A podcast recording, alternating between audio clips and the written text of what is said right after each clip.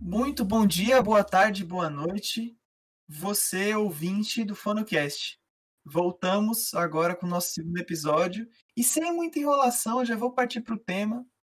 Melhores do mês, edição de março. A gente sabe que vai sair um pouco atrasado aí, já estourando o começo de abril, mas é só no final mesmo que a gente consegue ter uma visão maior de, de tudo, né? E decidir quem foram os melhores do mês. E veja lá, os melhores do mês aqui para Fonocast, preferencialmente são os que, as coisas que foram lançadas no, no mês em que estamos falando, nesse caso março, mas também pode ser o que a galera da equipe é, vidrou esse mês. Então é o, é o melhor do mês para eles. E eu já queria começar aqui falando com a Clarinha. Clarinha, qual foi o seu melhor do mês e por quê? Oi, Lucas. Oi, gente. É, então, meu melhor do mês é Crepúsculo. Por quê? Porque eu sou viciada desde os meus 11 anos em Crepúsculo? Talvez. É, mas não, mas é porque eu voltei a assistir esse filme depois de muito tempo, porque saiu na Netflix, né? Saiu nesse mês na Netflix. E foi como se eu voltasse até 11 anos. Foi uma, assim, uma memória que eu não esperava ter eu pensei que eu não ia sentir aquele aquela saudade ao ver o filme. Eu fiquei, nossa, mano, eu gostava disso quando eu tinha 11 anos. Confesso que Crepúsculo não é um dos melhores filmes da, da saga. Não, não é. Né? Já vou falando aqui que não é, porque ah, o enredo e o aprofundamento nos personagens, para mim, é muito pequeno, mas ele é o meu melhor do mês por me remeter a minha infância, né? 11 anos da pré-adolescência aí. E por também me lembrar dos momentos bons que eu vivi em Campos do Jordão, porque eu sou de Campos. E a cidade Forks me lembra muito a Campos do Jordão. Então, basicamente é isso. eu, eu queria falar que eu vi esse filme, tipo assim, eu nunca. Eu, eu, vamos, vamos lá, vamos olhar aqui pro, pro panorama sociológico da vida quando você é menino e você nasce em 2002 ali, vai você cresce em 2010, normalmente Crepúsculo é filme de menina, né? E aí uhum. você tinha um preconceito, ou um bagulho tipo, não, porque o Edward é na época, na época a homofobia rolava solta. Não, porque o Edward é gay. E, ah, porque a Bela não sei o quê. Não, esse é filme de menina. Coisa, coisa de. Qualquer coisinha é. que era tipo. Eu lembro que na época também tinha o Justin um Bieber. E o Justin Bieber também era coisinha de gay. Eu lembro. Que, tipo assim, Sim. qualquer coisa que remetesse a, a, Tipo assim, poderia ser um cara qualquer. Mas se ele fizesse alguma coisa e a fanbase fosse muita menina, já se era ele fizesse coisa sucesso. É, é, sim. E, meu, vamos jogar real. O, do, todos os quatro filmes, na verdade são cinco, né? Porque amanhã é parte 1 e parte 2. De todos os cinco filmes, Crepúsculo não é o melhor de todos. Não. Porque tem, tem. Não, mas assim, porque tem. Como é que fala? Frase feita. Eu não sei explicar é. direito. Tem aquilo mas tipo. Tem... Eu acho. Nossa, 100%, Tem estereótipos cara. adolescentes. É, mas eu é não, mas é muito. É muito mal gravado. É tipo rapidinho, pra, Bar pra Babs concluir o pensamento dela, mas rapidinho. É, tem uma cena, eu juro por Deus, eu lembro disso pra assistir com meu namorado, e isso ficou muito na minha cabeça. Que ele tá mostrando pra ela que ele é vampiro e não sei o que, ele tá ali, vira aquela purpurina, aquele glitter e não sei o que e tal. E aí ele tá explicando como ele foi transformado, como a Esme foi transformada, e aí eles estão sentados numa relva ali, numas pedras ali com com a floresta e tá sol. Do nada começa a chover e os dois ficam embaixo de uma árvore, todo, eles dois juntinhos, só o Edward tomando chuva. E daqui a pouco. É... Daqui a pouco aparece, tipo, o sol de novo e todo mundo seco. Eu fiquei assim, falei, gente, como assim? Tava chovendo há 10 minutos, menos de 10 minutos atrás, como que você já tão seco? E os dois estão secos e tá o maior sol e não sei o que. E tem várias quebras de narrativa. Então não é assim o melhor filme.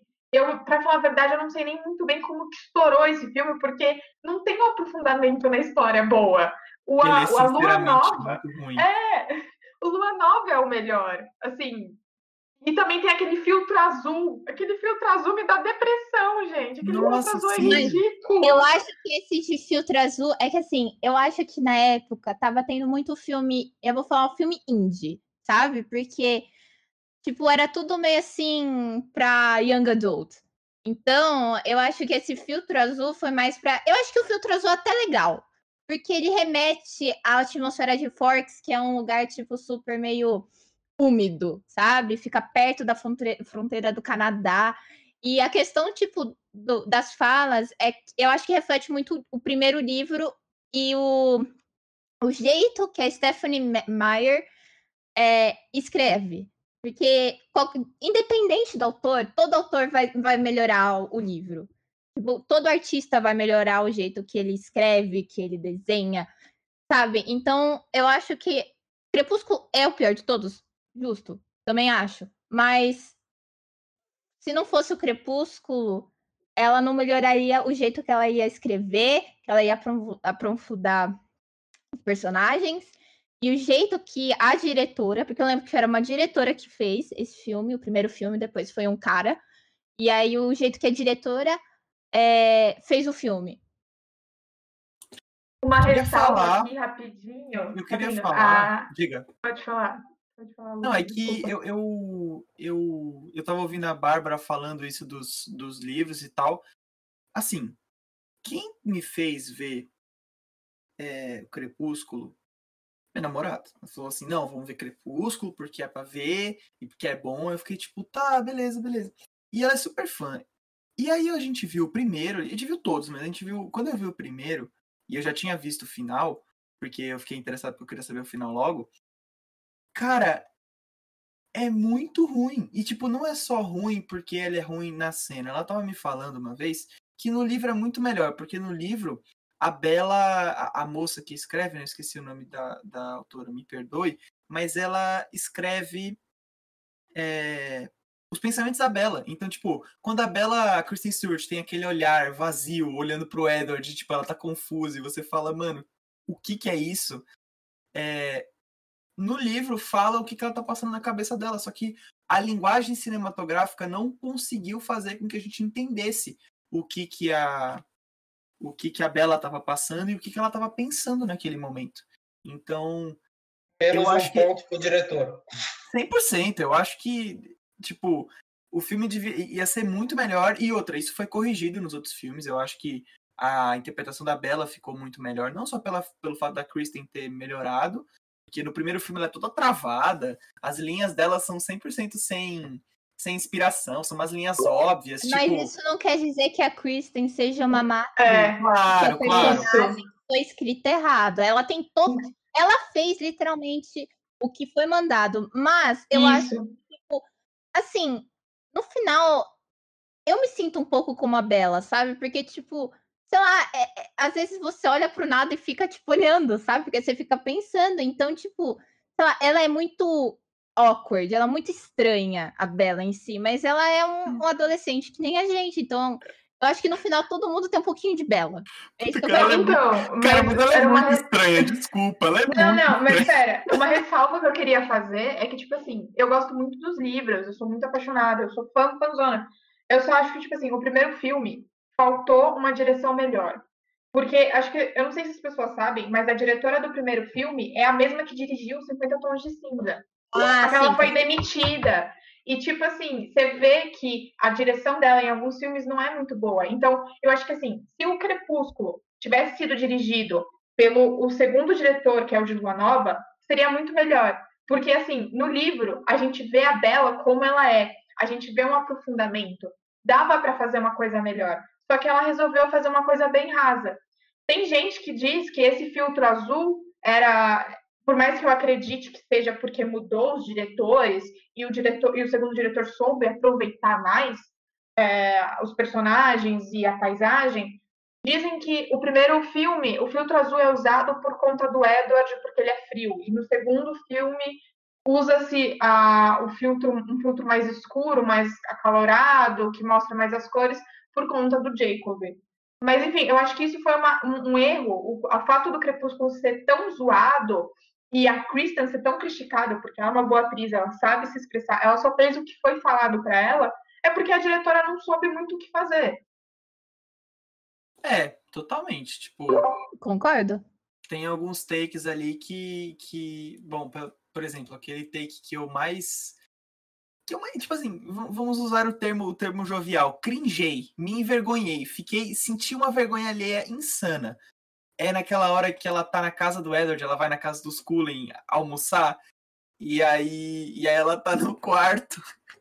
E aí o Edward chega e fala: eu tenho muita. Tipo, ela vê que o Edward coleciona muita música, porque o Edward, ela chega no quarto e o Edward tem milhares de vinis, CDs, é, uma vitrolona. Tipo, ela tem, ele tem várias, várias músicas, né? E aí ela olha, hum.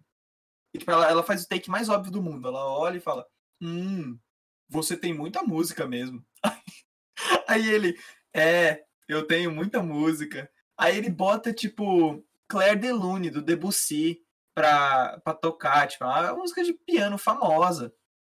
E aí ele dá uma de. Ele dá uma de tipo, eu sou muito sábio. Ele fala, é Debussy, acho que você não conhece. E aí ela vai lá e, mano, a roteirista escreveu a coisa mais. mais vergonha alheia do mundo, porque ela vira falando, tipo.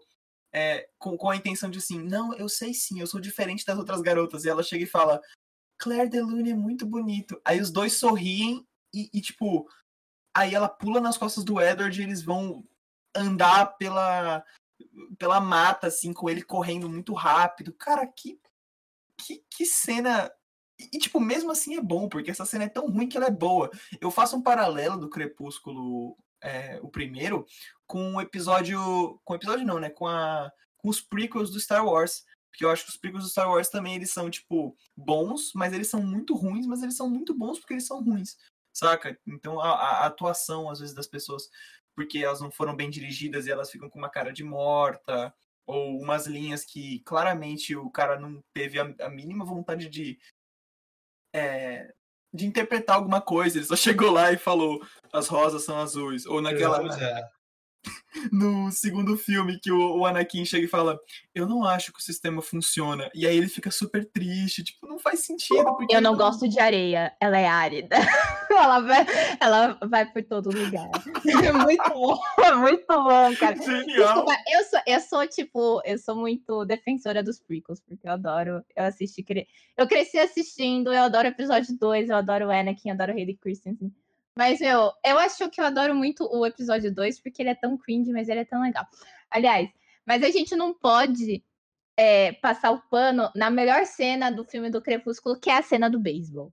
Tipo, de verdade. Tem uma música. Maravilhosa! Aquela música é linda do Muzi. Trilha sonora maravilhosa. E se você, se vocês quiserem, obviamente, tiverem interesse em ler o guia oficial do Crepúsculo, né, da saga Crepúsculo, você vai ver que a Stephanie Meyer, ela escreveu ouvindo música. Então, muitas das músicas que a gente vê nos filmes são para tipo assim, você escutar literalmente naquela cena. Então, tipo, no, no, guia, ela mostra assim, olha, escuta essa música enquanto você estiver lendo essa parte, porque eu escutei e essa é a vibe que eu quero passar. Então, quando tá tocando aquela música do Muse, que é Supermassive Black Hole, eu acho que é. Mas, meu, é, é, tipo assim. Muito boa, cara. É muito boa. Aquela cena é tipo assim, genial. Devia ter ganhado alguma coisa, sabe? É, é isso. Devia ter ganhado alguma, algum prêmio, porque é muito boa. Não, mas é isso mesmo, velho. É, tipo, ela foi muito genial em deixar a música. E, tipo, ela conseguiu passar a. Se eu não me engano, a trilha sonora do filme todo é, é basear. É, a Kristen Stewart também, tipo, enriqueceu. Ela, tipo, falou, mano, acho que teve alguma música que era pra, pra passar, pra, tipo, pra tocar na hora, e ela falou, meu, não, nada a ver, vamos trocar. Então, tipo assim, durante a, a cena, o filme todo, a Kristen Stewart deu altos palpites e altas coisas. Mano, tem uma coisa em Crepúsculo que eu acho que, tipo, me irrita, não no filme, mas nas pessoas que criticam o filme. Que é uma crítica meio, tipo, estúpida. É, que é, tipo, quando o cara chega, assim, todo babaca e fala ai, mas o cara do Crepúsculo, meu, ele não é um vampiro, porque vampiro não brilha no sol. Tá, vampiro também não pode cruzar um rio fora da, da, da, do período de enchente ou do período de diminuição da água. Desculpa, eu não sou geógrafo. Tem aquele período de manhã quando o rio enche, aí ele fica o dia inteiro num nível e de noite o rio abaixa, né? Ou ao contrário. O, no, no livro do é Bram Stoker, no livro do Bram Stoker, o, o, Drácula, né, os vampiros, eles só podem cruzar um rio ou um, um canal de água nesse período, ou quando ele está abaixando ou quando ele está levantando. Então, tipo, mano, não precisa ser o vampiro do Bram Stoker, não precisa ser o vampiro o Drácula original como base, sabe? Tipo, ela pode ter criado uma totalmente nova mitologia e só usou o nome vampiro, saca? Se ela, ela podia ter chamado aquilo realmente de, sei lá, chumbrega. Essa aqui é um, é a espécie dos chumbregas, eles sugam sangue e tal, eles têm todas essas características. Aí, tipo, o cara não ia criticar. Mas se ela usou o nome vampiro, o cara vai ficar putinho da vida. Mano, isso é uma crítica é o... muito ridícula. É o tal do chumbregas, né, mano? Não, mano, é o chumbrega, velho. O cara chupa sangue e brilha. E aí, o que, que você tem contra isso? Você pode achar o vampiro mais legal que o chumbrega? Tudo bem, é essa a opinião. Vai falar que ele não é vampiro? Ele é vampiro, só que ele brilha. E daí? E a gente tem que lembrar que isso é, não é uma história de terror, é uma história de romance, né? É um filme de romance aclamado pela, pelo público e eternizado na mente de todos os jovens que nasceram nos anos 2000 até. até eu, eu chuto dizer que até, 2000, até 2005, 2006. E foi o filme que começou a, o grande debate de times. Porque antes de time Capitão América ou time é, Homem de Ferro, ou time isso ou time aquilo, existia time Edward e time Jacob esse foi o, o começo de tudo. E a gente tem esse negócio até hoje, tanto que teve em Jogos Vorazes, eu acho que teve em Divergente também, eu não lembro, porque esse negócio morreu. Mas, anyway, esse filme começou um monte de coisa nova. Tipo assim, se, eu acho que, às vezes, se não fosse pelo a saga Crepúsculo, o filme Crepúsculo, a gente não teria muitos filmes que a gente tem hoje, ou livros. Mano, eu acho que basicamente é isso. Acho que a gente não pode esquecer que Crepúsculo, como a Babs, como a Babs falou, foi uma coisa que abriu portas para várias outras adaptações. E também a gente não pode criticar muito o primeiro filme, porque o primeiro filme realmente não é muito bom, por conta do que a gente meio que acredita ser por falta de, de um tato aí da, da, da diretora, né? Mas acho que é isso, acho que a gente não pode chegar e, e criticar o filme como, ah, o filme é ruim, ah, o vampiro brilha, ah, não sei o quê, e ter esses preconceitos sobre esse filme, porque é um filme bom, é um filme muito legal, é um filme que marcou uma geração e tá voltando a marcar, tá fazendo o maior sucesso. Eu acho que é isso, acho que é basicamente isso. E é isso aí, cara. Agora a gente vai pro Vinícius. Eu quero muito saber qual foi o top do mês do Vinícius. Diga lá, meu querido. Mano, top do mês é o Cor, o álbum Cor do, da dupla. Que eu acho besta falar duo. Duo não é dupla, gente. É Ana Vitória, né? Mano, pra começar, que Ana Vitória já é foda no nome. E finalmente a Ana Vitória começa a ter, né, tipo, um som que parece com elas. Porque enquanto o Thiago York era produtor delas, elas eram tipo o Thiago York versão feminina. Eu queria, até, eu queria até fazer um adendo aqui, que quando eu vi Ana Vitória, tipo, quando você mencionou, você não falou seu, a, sua, a sua escolha, né, mas você, você mencionou. Eu juro que eu não entendi, porque você é um cara do rock, você é um cara da, do, do da bossa e do rock, e, e tipo, é, é isso que você falou, a produção do Thiago York era um negócio que, assim, para mim, na Vitória, é, eu ouvi muito pouco desse álbum, mas para mim, na Vitória, ela, elas estão muito presas naquele. naquele. É, naquela brisa lá que elas estavam antes, sabe? Aquelas músicas mais comerciais delas. E eu, quando eu via na Vitória, que você mencionou, eu não acreditei. Por favor, disserte sobre isso. Mano, a abertura do álbum já é um puta hit, né? O primeiro, aquela, aquela que já, tipo, toca em todo TikTok, que tem uma participação da Rita Lee, né, que não é cantando, é lendo um texto, mas tipo, dá para Já fica muito legal na música, que é uma música super, assim, tribal no sentido da percussão. É muito legal. Lá pro final, acho que é na penúltima música, tem uma participação do Lenine. É muito legal, tipo, é legal, é divertido, um álbum divertido de, assim, as, a Ana Caetano, tipo, melhorou, tipo, você vê, assim, nossa, a Ana Caetano subiu um nível de composição, sabe? Tipo, você tem um personagem RPG e você sente um level up dele, é exatamente isso que aconteceu com a composição dela. E as letras subiram num, num nível muito grande, saca? E, tipo, elas saíram só daquela coisa voz e violão e aquela guitarrinha no fundo, assim, bem calminha, alegre, ah, ah, que legal, que bonitinha, vamos deixar elas ali, ah, romantiquinho. E não, trata de muita coisa, sabe? Você começa a ouvir a música dela e fala, nossa, tem metáfora, saca? Então, não é mais aquelas músicas, tipo, eu, se você me perguntar, você então não gosta do trabalho anterior da Ana Vitória? Não, eu gosto, acho legal. Tipo, é uma música romântica, é uma música bonitinha e tal, mas você fala, ah, você vai botar pra ouvir? Não, mas se estiver tocando eu não vou mudar. Mas agora, tipo, esse álbum novo, não, eu vou botar pra ouvir. Ele, tipo, tem altos traços, sabe? De, de MPB mesmo, sabe? Daquela MPB mais dos anos 70. Quando. Uma, uma originalidade, então, né? Um negócio, tipo, mais novo, mais diferente do, do, do que elas sempre fizeram, né? É, mano, tipo, porque eu sempre achei que, tipo, elas faziam do, as coisas do jeito que elas faziam porque o Thiago York era o produtor delas. Desde que mudou o produtor, que, tipo, saiu o Thiago York porque elas tretaram com ele, vem esse álbum novo, completamente diferente, muito melhor do que tudo, na minha opinião, né? Muito melhor do que tudo que elas já fizeram. Puta, é, dá uma esperança pra MPB e tem, tipo, vários toques, toques, assim, estilísticos, né? De MPB dos anos 70, sabe? Tipo, quando o Chico Buarque deu aquela pirada e escreveu umas coisas muito loucas, puramente rock and roll, sabe? Uma MPB mais rock and roll. É, é, é psicodélico? É um álbum psicodélico? Não, não. Ah, tá. Não, não. Eu, eu vejo, tipo, um rock and roll mais pesado. Sabe, tipo, tem uma música do Chico Buarque dos anos 70 que eu acho o maior exemplo, tipo, desse, dessa MPB rock and roll. É, é um subgênero que não existe, né? Hum. Mas, tipo, que é como é que é? Meu Deus. Jo é... Caraca, sumiu o nome da música. Que é que ele fala: Você não gosta de mim, mas sua filha gosta. Ah, sim, sim, sim, eu lembro. Jorge Maravilha. Jorge Isso. Maravilha é o nome da música. E, tipo, a música é voz, é voz violão e, e, e, e, percussão. Então, tipo, é MPB, não é rock and roll, não tem guitarra, não tem nada.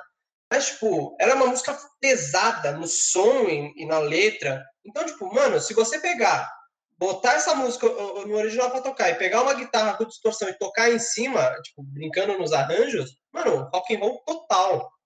A Ana Vitória, eu não tô falando que elas não, não são sérias como artistas, mas eu acho que esse álbum delas foi tipo o modo delas dizerem pro público que elas estão ficando melhores também, mas elas estão mais assim, sérias, tanto de letra, quanto de composição, quanto de até a voz dela, o controle das, das vozes delas, né?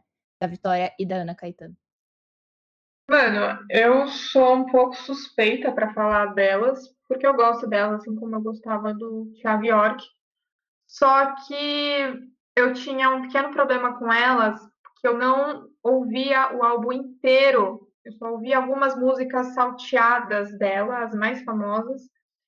Porque eu tinha aquela concepção meio que, tipo, uma coisa para mim, que tinha algumas músicas dela que parecia a música do Pão de Açúcar, sabe? Aquela música que toca no corredor do Pão de Açúcar. Tinha algumas Você músicas... está coberta de razão. Desculpa, desculpa. Ô, se Ana Vitória. Isso é a definição de Tiago York, obrigado. E se um dia a Ana Vitória ouvir isso, eu amo vocês, meninas, mas me desculpa. Pra mim parecia música tipo de, de pão de açúcar, sabe? Quando você tá na fila do pão e fica ouvindo. E aí, aquilo ficava. Eu não conseguia seguir em frente com aquelas músicas, eu só ouvia as mais famosas e tal. Quando eu fiquei sabendo da treta dela com o Thiago York, eu não, eu não posso me aprofundar nesse assunto porque eu não, não sei muito bem. Mas assim que lançou esse álbum, eu eu não ouvi na hora, porque eu falei, mano, vai ser outra música de Pão de Açúcar, porque até então todos os álbuns dela seguiam a mesma linha, todas as músicas dela seguiam a mesma linha. E aí viralizou a música, que é amarelo, azul e branco. E eu ouvi amarelo, azul e branco. E eu falei, nem parece que são essas que eram as das meninas do, das outras músicas e tal. Eu fiquei bem impressionada, eu nem tinha reconhecido, eu não sabia. Eu ouvi a música e eu não sabia que era delas, por mais que eu, que eu reconhecesse a voz.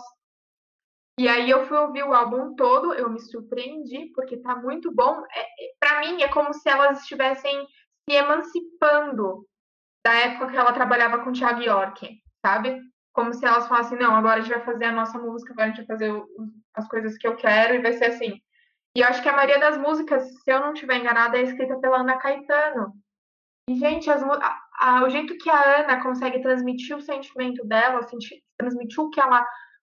O ser dela, a alma dela para a música é uma coisa muito tocante. Porque, por mais que naquela época que eu achasse que a música é, fosse meio música de pão de açúcar, assim, tema de elevador, pão de açúcar, a música dela tinha um sentimento ela conseguia passar uma coisa que é coisa que é muito raro disso acontecer hoje em dia. Os cantores estão cada vez mais colocando letra com letra para rimar e ela consegue pôr o sentimento dela. Não é só uma coisa para rimar com a outra. Sabe? Isso tem muito, isso tem muito a ver com a autoprodução, né? A gente tem que lembrar que eu fui olhar aqui um, deu uma colinha. É, a produção é dela, é dela com o, já vou pegar o nome dele, Tó Brandleone. Então a gente já vê um, uma originalidade aí vindo da produção, porque ela deve ter o controle, um controle maior sobre o que é bom ou não, né? Porque ela tá lá e coproduzindo com outra pessoa. Parece muito quando o Steve Wonder, na década de 70, ele sempre fez músicas comerciais e, e clássicos, porque ele antes ele era o Little Steve, né? E aí ele ele não tinha direito sobre o que ele cantava, ou direito criativo, né, que eu quero dizer. Porque ele não produzia nada dessas coisas, e ele só cantava, porque a voz dele era bacana e era fofinha, e era esse nível, tipo, não era música de supermercado, mas era música de festinha, ou música de é, baile, sabe? E depois que ele é, saiu dessa fase e teve os direitos de criação, né, os direitos criativos dos álbuns dele, ele fez um álbum em 72 chamado Music of My Mind, que eu acho que é um dos mais originais, não é o melhor dele, mas é um dos mais originais de toda a carreira. E é justamente por causa dessa mudança entre você ser produzido e se autoproduzir. Outra pessoa que também fez isso e teve um acho que um boom criativo genial foi o Tyler the Creator, o, o Igor e o Flower Boy. Quer dizer, todos, são, todos foram produzidos por ele, mas o Igor, em especial, de 2000 e 2019, é, ou 2018, eu, eu esqueci agora o ano do álbum, mas o Igor foi totalmente produzido pelo Tyler, e você vê que ali, aquele álbum, ele jorra de criatividade, jorra de experimentalismo, e tudo da cabeça do cantor, e eu acho que no final é isso que importa, é isso que faz com que as músicas não sejam mais tão comerciais assim, né, pelo menos para essas, essas pessoas, então eu fiquei bem positivo quando eu é, acabei de ver agora, né, que tô bem positivo agora para escutar esse, porque eu admito que pelo meu meu preconceito da Ana Vitória, eu não fiquei muito animado em escutar, escutei umas duas músicas, mas não, não fui a fundo.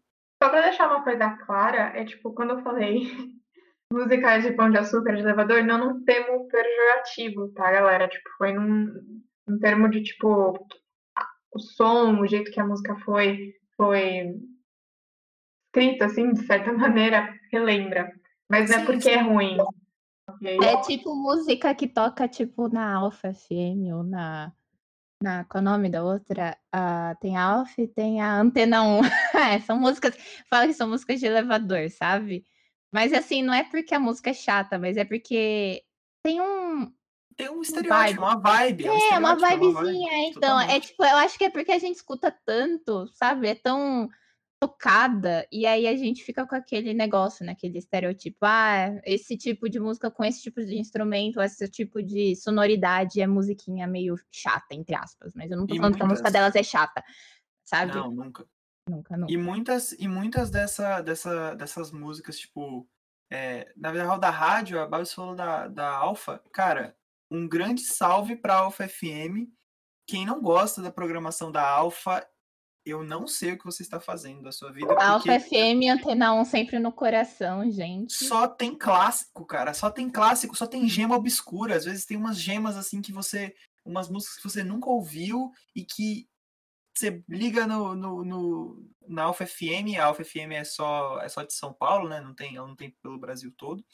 Mas você liga lá e eles têm um setlist insano de gemas raras. Ou dos anos música 80 e que 70. você. Ou música que você escutou uma vez na vida, esqueceu que ela existe, e aí de repente você tá lá de boas e bum! Tem aquela música que você fica. "Ah, Meu Deus do céu, eu escutei essa música num momento que eu tinha cinco anos, quando eu tava indo pro dentista lá em Interlagos, e você lembra de umas paradas muito loucas, assim. Totalmente, mano. Quantas vezes eu já não me peguei no meio da, da, de um caminho assim, falando, nossa, essa é muito braba, eu escutava essa quando era pequeno e tipo, tava tocando Alfa.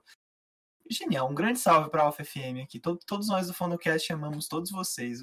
Me arruma um estágio aí, vai, por favor. E, e é isso, família. Eu acho que eu queria perguntar aí pro Vini se ele tem alguma consideração final pra fechar a sua a defesa deste álbum que me animou, fiquei animado para ouvir. E, e é sobre isso. Vini, você tem algo a dizer, amigo? Acho que o álbum representa que Ana Vitória saiu de perto do Thiago York, é maior que o Thiago York, o Thiago York se mostra um cara babaca, ruim, não gosto, não gosto, acho chato. A, a qualidade da Ana Vitória mostra a falta de qualidade do Thiago York. Obrigado. Super justo, super justo. O cara falou tudo, na lata apenas. Ai, ai, vamos, vamos então para o outro melhor do mês aí, agora da Bárbara. Bárbara, qual foi a sua obra escolhida do mês? Bom, eu fui privile- privilegiada, então eu tenho Disney Plus, e óbvio que eu não podia não assistir WandaVision, que é tipo a série que começou tudo da fase 4 da Marvel. Muito boa, assim, eu como Marvete, como, né, seguidora de quadrinhos, eu já sei de tudo, mas eu não sei de nada ao mesmo tempo, porque Marvel é muito N- você não sabe, você não espera nada, mas você espera tudo ao mesmo tempo. E eu vou falar que foi uma das melhores produções da Marvel nessa vida, tipo assim, cara, genial o jeito que foi construído cada episódio. Eu vou tentar não falar spoiler, mas é bem difícil, desculpa, tá, gente? Mas, tipo, meu, cada episódio é uma coisa diferente, totalmente assim, você não entende nada. E aí você só vai entender as coisas lá pro episódio 7 ou 8 tem personagens que você já viu na Marvel, você viu pelo menos todos os filmes, é pelo menos todos os filmes, literalmente, porque, cara, você não pode passar nenhum filme da Marvel sem ver. Sério, eu fiz esse erro de não ter assistido, tipo, Homem-Formiga antes de Guerra Civil. Eu não lembro se saiu antes ou depois. Mas, enfim, eu perdi Homem-Formiga e eu tinha que assistir Homem-Formiga e Vespa, porque aparecia no final do, tipo, Guerra Infinita. E aí eu tive que assistir, depois eu tive que reassistir alguns filmes pra entender tudo. Então, assim, gente, sério, é maravilhoso. Eu acho que é uma nova, uma- literalmente uma nova fase de séries. Eu acho que foi algo que abriu a Disney Plus é, muito boa, assim, porque é, eu acho que a Marvel foi mandada para fazer essa série, aliás, mas não que isso tenha, sabe, não quer dizer que diminuiu a qualidade, não é isso. Mas é, eu acho que trouxe também bastante gente para conhecer a personagem da Wanda, né? Que agora recebeu o nome de é, Feiticeira Escarlate, né? Que antes é- ela não tinha esse nome.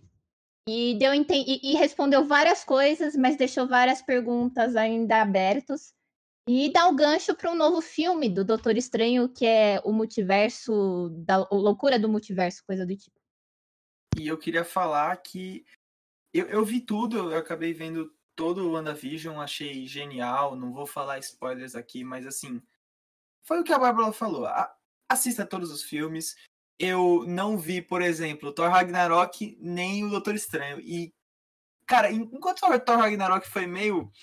Não foi tão legal assim, eu amei Doutor Estranho, porque ele fez todo sentido, mesmo depois de eu ter visto a, a, a série da WandaVision, porque lá ela descobre que ela é a feiticeira escarlate, ela recebe esse nome, né?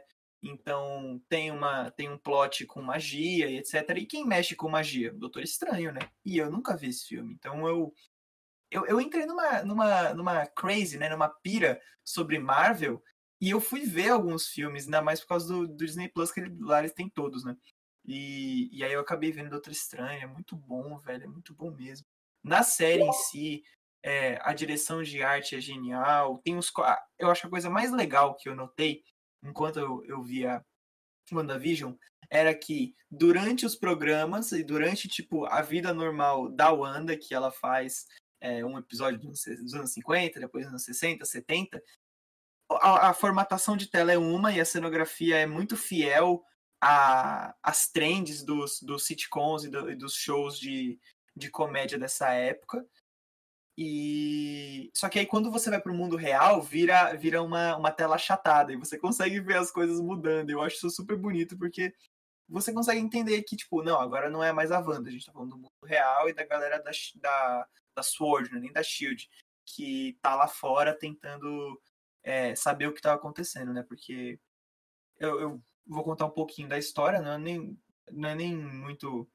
Não é nem um spoiler assim, é lá no episódio 3, 4, que as pessoas percebem que é, as pessoas, né, a Sword, percebe que a cidade que a Wanda fez de sitcom, tipo, é uma cidade que todo mundo tá com uma amnésia e ninguém pode entrar, então eles acabam falando, tipo, o que, que é isso? E aí eles vão lá e, e estudam o que, que, o que tá acontecendo na área e tudo mais.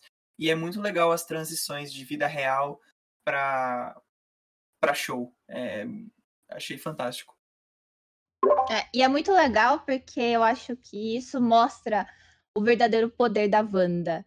E eu acho que esse, essa série foi muito importante para esclarecer a personagem dela, porque, né, eu comentei isso no episódio passado, mas a Wanda muitas vezes ela é a vilã, ou ela é a herói, ou ela é aquele meio termo. Ela é, assim, ela sofreu muito, então ela tem esses picos de loucura, né? Mas eu acho que essa série foi importante para trazer pro público, para falar para ela, olha, eu não acho que ela vai ser a vilã, sinceramente. No, pelo menos no Doutor Estranho, que é o que estão especulando que ela vai aparecer, eu não duvido que ela não vai aparecer, mas é, eu não acho que ela vai ser a vilã. Não nesse, nessa história da Marvel, porque ela tá estudando, ela tá tentando se controlar, sabe? Ela conheceu uma, uma outra feiticeira, não vou falar quem é, porque é um plot twist muito legal. Mas ela conheceu outra pessoa igual a ela, não de mesmo poder, obviamente. Então ela tá sabendo um pouco mais do, do ser dela. E é muito legal porque tem um personagem, tipo, é, um personagem surpresa que quem viu os X-Men da Fox antes da Disney comprar, né, obviamente, sabe quem é. E ele faz lá um gancho super legal. E eu acho que o personagem desse ator, né, o ator sendo é, puxado para essa série foi muito legal, porque mostra a junção da Fox com a Disney, finalmente, né? É, que a, é, o X-Men voltou para Marvel. E é isso. É isso apenas. Mano, eu tenho uma crítica, mas não é a série em si, é a Marvel. Pro mundo me julgar. Tipo, a série é legal, tal, os episódios que eu vi achei super bem produzida, tal. Mas assim, tem uma coisa que me magoa, magoa o pequeno, a pequena criança dentro de mim. Gostava muito de X-Men. A Wanda, a, né, a Feiticeira Escarlate e o Quicksilver, né, o Pietro, que eu, eu não sei o nome de herói dele em português. Mercúrio. Mercúrio. Eles são filhos do Magneto, gente. Por, que as pessoas estão ignorando esse fato agora no mundo? Isso não existe mais, está errado. Eles são filhos do Magneto. Isso, tem, eles não têm essa questão, tipo, tudo bem, mais pra frente a Wanda tem toda essa questão de eu, eu e o Visão, Visão e eu. Mas antes de ter todo essa, esse problema, ela tem todo esse problema de ah, eu sou filha do Magneto e meu pai é do mal e eu achava que ele era do bem, mas agora eu acho que ele é do mal e é igualdades e isso. Tipo, mano, perdeu-se muito tipo, da, da, forma que ela foi inserida, se perdeu. Assim como eu também acho que como a Marvel inseriu o Homem-Aranha no, no MCU, também perdeu muita coisa, tipo, do Homem-Aranha, é sabe? Sei lá, eu, eu, não gosto do jeito que a Marvel está inserindo os personagens. A questão do Homem-Aranha foi uma questão muito assim, a gente teve um, um, reboot, né? A gente teve, teoricamente, dois reboots de Homem-Aranha. Então todo mundo sabe a história dele. Eu acho que não tem muito o que mudar, sinceramente. Tem a Tia May, tem o tio Ben, ele é picado, ele tem um negócio e pronto, é o Homem-Aranha. Eu acho que se ficasse, se a Marvel fizesse um outro filme fazendo o reboot do Homem-Aranha, ia ficar muito chato, porque a gente já sabe a história. Teve lá o, o do Andrew Garfield, que foi o espetacular Homem-Aranha. Teve do Tobey Maguire, que foi de 2002, eu acho. E é uma história todo mundo sabe quem é. Mas aí a questão da Wanda foi, obviamente, por questões legais, né? Porque quem tinha os direitos era a Fox até então. Mas eu não sei, eu acho que eles ainda podem explorar a possibilidade delas, é, dela e o Pietro terem sido adotados pelos pais dela, né? Pelos pais adotivos, e ela continua sendo filho do Magneto. Mas eu não estou prometendo nada, até porque eu não sou o Kevin Feige, que é o diretor, né, da Marvel. Mas enfim. Gente, pra falar a verdade, só devo falar o seguinte. Quando a Vision lançou, eu, prometi, eu falei assim, meu, não vou assistir porque a Marvel me confunde. Como assim? Mano, é, tem várias linhas de, de narrativas, pelo que eu percebi, né? Pelo menos aqui na nossa conversa também isso se demonstrou claro. A Wanda é filha do Magneto, né? Filha do Magneto, e eu, e eu fico um pouco confusa. Aí eu falei, meu, não vou assistir essa série. Só que daí explodiu no TikTok e explodiu a música tema, que é aquela WandaVision, WandaVision. E fica na cabeça essa merda. E aí eu fui assistir. Eu assisti alguns episódios, mas eu não sou privilegiada que nem a Babs, então eu assisti pelo streaming. Eu não sei se eu posso estar falando isso aqui, né? O negócio pirata, eu não quero ser presa, mas enfim. Eu assisti alguns episódios e assim, eu fiquei chocada como é, como é bem feito, né? Quer dizer, não tanto, né? É eu não posso dar spoiler, mas como é bem feito em sua grande maioria e como tem bastante gancho para coisa que aconteceu nos outros filmes. Eu achei que os, os produtores, os diretores conseguiram colocar é, coisinhas que remetem a fatos específicos de filmes atrás muito, muito sutis que quem não é fã, quem não assistiu, quem não viu, quem não sabe de cor salteado, não sabe que aquilo ali é um easter egg. Então é cheio de easter eggs muito bem colocados, e eu acho que isso faz a série ficar tão, tão legal. Mas eu não terminei de assistir ainda. Eu, sinceramente, eu não sei se eu vou terminar de assistir, porque sempre me dá bug essas séries da Marvel, ainda mais que vai lançar Doutor Estranho com Multiverso. Eu simplesmente acho que eu não vou assistir. Então, querido é, ouvinte, por favor, antes de você assistir o WandaVision, assista todos os filmes. Não tô culpando a Clarinha, mas Clarinha, você fez um, um feito muito errado. Desculpa, mas você tem que assistir todos os filmes. É, é, eu não vou falar especificamente quais, mas tipo, porque você tem que literalmente assistir todos, não dá para assistir picotado. É, pelo menos começa do Capitão América e vai até hoje. Essa é a minha dica. É, mas assim, eu acho que é um grande retorno da Marvel, até porque depois de é, Guerra Infinita e Ultimato, teve aquele negócio, ah, agora super-heróis estão meio que acabando, sabe? Porque acabou Tony Stark, né? Acabou Tony Stark, acabou o Capitão América, né? A gente sabe o que aconteceu. E a gente ficou naquela dúvida de o que vai acontecer agora. Mas eu acho que a Marvel tá, tá pensando tudo direitinho, agora eh, tá streamando o, o Falcão e o Soldado Invernal. Maravilhoso, até agora tem dois episódios, três, na verdade, que na época que vai sair esse podcast. E assim, se você tiver a possibilidade de assistir, assista tudo. Não perca nada, porque é muito são detalhes assim muito importantes. Eu tenho que ver esse episódio, o, a série do Falcão, mano. Achei, achei interessante. Eu tenho que dar uma olhada. Eu vi uns memes só, mas, mas eu tenho que ver. E ah, claro, né, agora. Né? É, Tem claro. Tem Sebastião Sim. Sim. e agora vamos é, para minha, né? Falta, falta eu aqui para falar. E Exato. Então, Luquinhas, queria... diga. Qual é o seu é, top do mês? Fala aí. Olha, o meu top do mês. Assim, esse mês na música a gente teve muitos lançamentos interessantes. Né? A gente teve o álbum do Jonga. Uh, a gente teve. Ah, cara, o, o, álbum do Jonga que eu lembrei agora, né? A gente teve vários projetos interessantes esse, esse mês. É, o Corda na Vitória também foi demais. Só que o que mais me chamou a atenção nesse mês é de um cara do, da cena de Grime BR, Grime Drill BR, é o Leal. O Leal lançou um álbum chamado Esculpido Machado no dia 2 de março, foi bem no começo do mês, assim. E de primeira eu não prestei muita atenção, né? Eu achei que, ah, tipo, putz, é um, é um álbum do rap nacional que vai ser parecido com trap ou tal. Isso porque eu não estava muito ligado na cena de grime drill. Eu admito que eu não, não acompanhava tanto, mas eu tenho vários amigos que acompanham.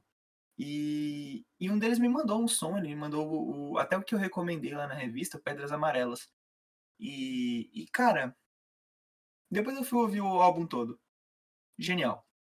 Geni, genial. Eu tinha ouvido uma, uma faixa do Leal, que eu vi anti-Adidas, e, e, eu não achei muita coisa, assim, tinham outros, tem outros é, rappers é, que eu acho mais interessante da cena do Grime, porque depois eu fui dar uma estudadinha e falei com uma galera que conhece mais, e eu achei outros mais interessantes.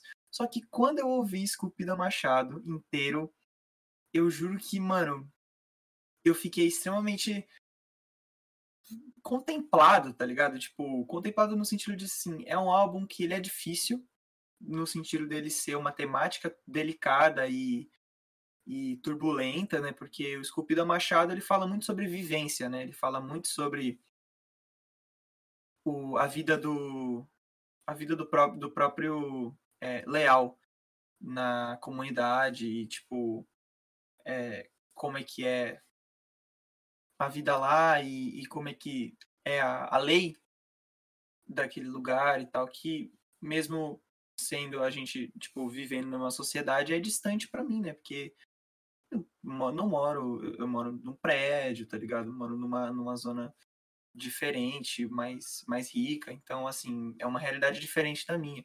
Só que o Leal faz com que a rima dele seja quase um livro, sabe? Seja você lê aquilo, você vai ouvindo e, e você fica muito lá dentro, você se sente é, imerso numa, numa lógica e numa, numa história de vida que, que te impressiona, sabe?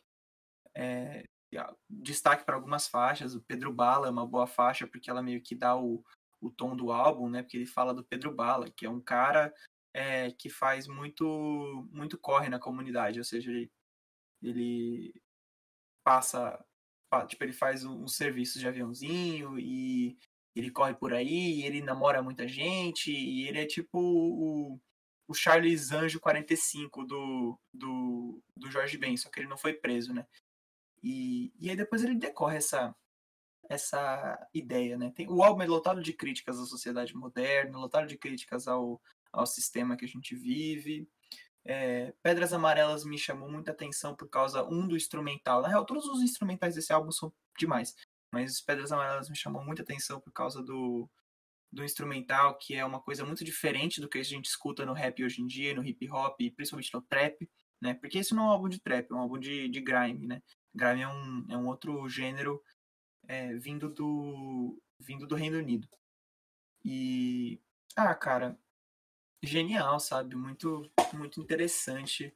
Pedras Amarelas fala sobre é, o drama das, das, das pessoas da, tipo, da comunidade com uma nova droga que parece crack, só que ela não é crack e é uma pedra, e ela parece muito crack, só que ela é amarela, e aí daí que vem o nome da música.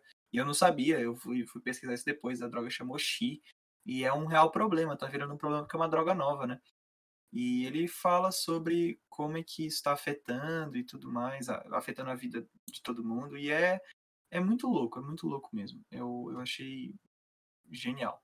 Mano, eu sei que eu não sou um cara capacitado para julgar rap. Porque não é um ritmo que eu consumo. Tipo, admiro muito os caras que fazem, sabe? Eu acho realmente é uma arte com, com seu valor e um valor muito grande. Principalmente por mostrar a visão né, de uma parte da sociedade que normalmente não tem como falar. Mas tem umas coisas assim, né, de música que eu achei bem interessante nesse álbum. A primeira coisa, tipo, que é uma coisa diferente das músicas que eu normalmente escuto, é que das 12 faixas do álbum, as 12 têm feats, né? As 12 têm participações. As 12, tipo, praticamente as 12 são com pessoas diferentes, poucas se repetem, né? Só o, o Luna e Digo, com dois Is, né? D-I-I-G-O. As outras praticamente não se repetem, repetem, as outras participações. Eu achei isso bem interessante. Eu não consegui tipo, extrair tanta coisa da rima, até porque meu ouvido não é acostumado, eu não, não consigo sacar muito bem, né? Tipo, extrair o que o cara tá falando. Mas achei bem, bem agradável o ouvido e eu achei uma coisa tipo, interessante. Tanto em Pedro Bala, que foi uma música que me chamou pelo título, porque me, me, me remete né, ao personagem do Jorge Amado, do Capitães da Areia. E pelo que o Lucas falou, realmente tem bastante a ver. Eu não consegui entender isso com a letra, eu fiquei bem decepcionado comigo, não com a música, né? Porque a música tá lá e tipo, eu tenho que entender. E com, com a música que tem o nome do, do próprio álbum, Esculpido ao Machado. Esculpido a Machado. Que, tipo, eles têm um sentimento meio de, tipo, você tá entrando numa igreja, saca? Ele tem um, um estilo meio gótico, de órgão, tocando no começo e que se mantém ao fundo na música, é uma coisa que, tipo, normalmente, do pouquíssimo de rap que eu já ouvi na vida, que, tipo, eu ouvi quando tava em algum lugar e tocou, ou alguém quis me mostrar, e eu ouvi porque interessado no que as pessoas me mostram, nunca tinha ouvido uma coisa assim. É, eu achei diferente, eu não posso julgar se é bom ou não, porque, tipo, não é um, um ritmo consumo, mas com certeza é diferente do padrão e, e agradou meus ouvidos que não estão acostumados. É, eu queria comentar que, assim, eu. Como você falou, Luquinhas, é, as letras são, tipo, muito fortes, cara. É, assim, eu não escutei tudo, mas eu pelo menos cheguei na música mais ouvida, pelo que eu vi, que é Cadeia ou Morte, que, tipo assim, tem umas. Obviamente, eu nunca vivi, nunca espero, é, não vou falar espero, mas eu nunca vivi a mesma coisa que muitas dessas pessoas vivem, mas tem uma frase aqui que eu vou quote, né? Que é solidão ou luta onde sua mãe se frustraria menos. E tipo assim, cara, isso daqui bate e tipo assim te deixa muito ruim, sabe? Porque é muito pesado, né? É, então você pensa na sua mãe e você fica tipo assim, meu, sabe? Tem um monte de mãe por aí que tem que, é, faz tudo sozinha, sabe? Tipo, o, não tem marido, o pai não paga pensão porque ou sumiu, ou tá na cadeia, ou morreu. Tem, sabe, ela queria o filho sozinho, a filha sozinha, e tipo, ela tá naquele meio, saca? E o, é, essas pessoas estão nesse lugar, e aí, tipo, sabe, meio que. Não é, é, meio que não tem opção. Ou você vai pra cadeia, ou tipo, você morre porque foi bala perdida. Foi. Você se meteu. Você estava no lugar errado, na noite errada. E, tipo, você fica pensando, né? Tipo, meu, a mãe tem que ir lá visitar o filho, às vezes não porque ele foi preso ou por alguma coisa que ele cometeu, mas porque a polícia, sabe, prendeu ele errado, ou, sabe, porque ele se meteu com as pessoas erradas, ou então ela tá indo pro cemitério, às vezes nem cemitério, porque às vezes você tem que pagar, né? Eu acho isso ridículo, que você tem que pagar pelo túmulo, tem que pagar pela lápide. É ridículo isso, mas. E às né? vezes essa galera, tipo, pode morrer como indigente, tá ligado? Sim, exato. E, É tipo, a mãe nunca vai saber, né? E ela se esforça tanto, sabe? São empregadas, são recepcionistas, são isso, são aquilo. E, tipo, meu, é, eu acho que é aquilo, né? Eu não sei se é pior perder um pai ou pior perder um filho antes de você morrer, sabe? E, tipo, ela criou aquela pessoa, aquele ser humano, e ele morreu antes de você. E, e- e, cara, é muito, é muito sozinho isso. Eu fico, eu até, assim, é muito errado, mas é, quando eu ouvi a música, eu fiquei imaginando a minha mãe, eu fico pensando nela, meu, se eu morresse por alguma coisa, cara, que seria, não que, tipo, ela não viveria a vida dela, não é isso, mas, tipo, sabe, ela deu suor, deu sangue, deu dinheiro e ela perdeu isso tudo. Ela perdeu a companhia dela, às vezes a única companhia que ela tinha, porque tudo que ela fez na vida foi trabalhar. E é isso que é importante sobre o, esse disco, né? Porque, tipo, ele é tão. Como o Vini falou, ele é super introdutório para a obra do Leal e para pra Grime em geral, mas o mais importante do mundo é que ele é tão é, introdutório e aberto que até os temas dele você, tipo, mesmo você não vivendo a mesma coisa, você se sente compelido, empatizado, é, você escuta com atenção. Às e às vezes é aquilo, pode não acontecer ah. com você, mas você conhece alguém, conhece alguém que aconteceu isso. Exato. Tipo assim, mesmo que seja uma, vou falar uma vida totalmente diferente, mas tipo, você vai acabar conhecendo alguém, sabe? Ou história, ou jornal, ou porque era conhecido de um conhecido que era de um conhecido, sabe? Uhum. Eu acabei, como, como o álbum realmente não retrata muito da minha vivência pessoal, eu fui falar com outras pessoas para até a galera que gosta mais de grime, porque para mim é uma, é uma cena nova, né? Eu tenho é, pouca experiência nessa, nessa área, eu gosto muito de hip hop antigo. É, anos 80, 90, 70, 70 mais ou menos, né? Porque o hip hop começou e deslanchou mesmo nos anos 80. E aí eu falei com, o, com um amigo meu chamado Guilherme Rodrigues. Ele curtiu muito, ele que me recomendou esse álbum, inclusive. Eu falei para ele, tipo, perguntei para ele, cara, o que, que você achou de tão fantástico e tal? E o Guilherme chegou para mim e falou, cara, vivência. O, o Leal é 100% honesto e ele fala na cara e ele tá falando da vida dele. Ele não é tipo esses é, alguns músicos atuais que falam, falam, falam e nunca viveram nada daquilo ou sabe, fazem uma música extremamente comercial que é para vender e aí se pagam de, de bandidão ou se pagam de quem viveu aquilo e, e o Leal, tipo, você consegue ver uma veracidade no discurso dele e isso é muito muito importante. Eu, eu quando eu ouvi isso eu falei, cara, total, né? O toda a, a rima do, Le, do Leal é perfeita, assim, ele não perde o flow um minuto. É, e todas as, as linhas são extremamente é, reais e, na lata. Acho que na lata é a, é a melhor palavra para descrever. E ele faz tudo isso com uma maestria, eu acho. Eu, eu, eu, fiquei muito satisfeito quando eu ouvi esse álbum pela primeira vez. Foi muito da hora. E eu acho que aquilo, o álbum dele, é, me dói dizer isso, mas tipo, é muito atemporal, porque se você escutar esse álbum tipo, 10, 20 anos atrás, não mudou nada. Literalmente. Não mudou nada. Você pode escutar isso nos anos 90, nos anos, no começo dos anos 2000 e, tipo, não mudou nada, é a mesma coisa, sabe? Eu não sou uma pessoa que gosta muito de rap. O rap não é um dos gêneros que eu mais me atraio mas eu tô ligada sobre a força que o rap tem para as pessoas que cantam e mais para as pessoas também de, de comunidade. Que às vezes a música é o único jeito deles mostrarem o que eles sentem, o que eles passam, enfim. E fazendo uma ponte com o que a Babi falou sobre a mãe perder um filho e tal, eu ouvi a música também, e é basicamente sobre. É, é, basicamente, é basicamente aquela frase que eu não sei da onde que veio essa frase, mas estourou na, em tudo quanto é canto. Eu acredito que tenha sido da série do, do Falcão e do Soldado Invernal, mas eu não tenho certeza.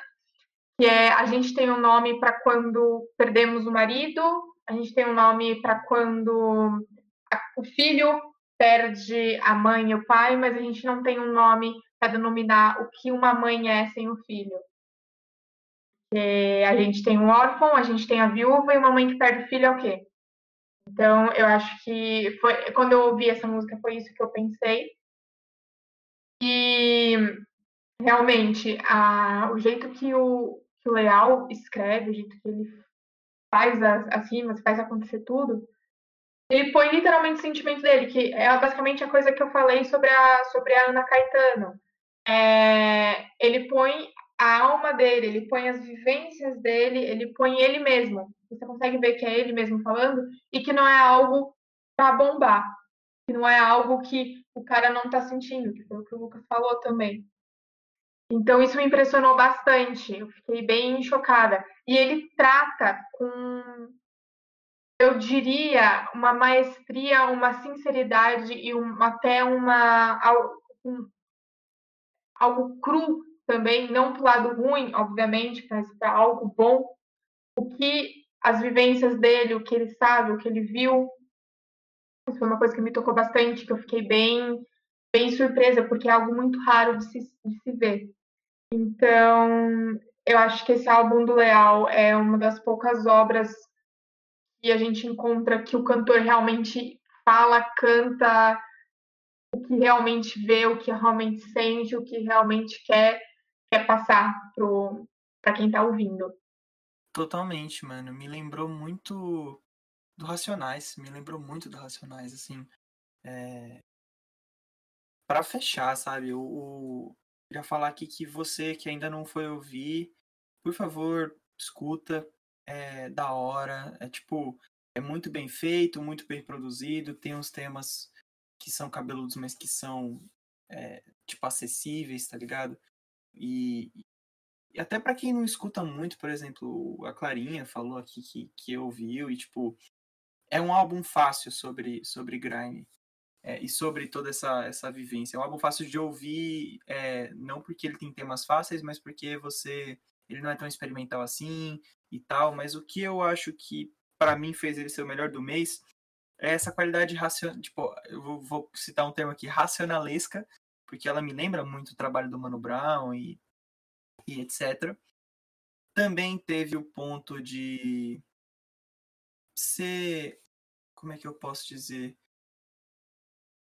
Ah, ser, ser um dos primeiros trabalhos do Leal e já vim chutando a porta, assim, desse jeito, com muita criatividade, muita espontaneidade. E.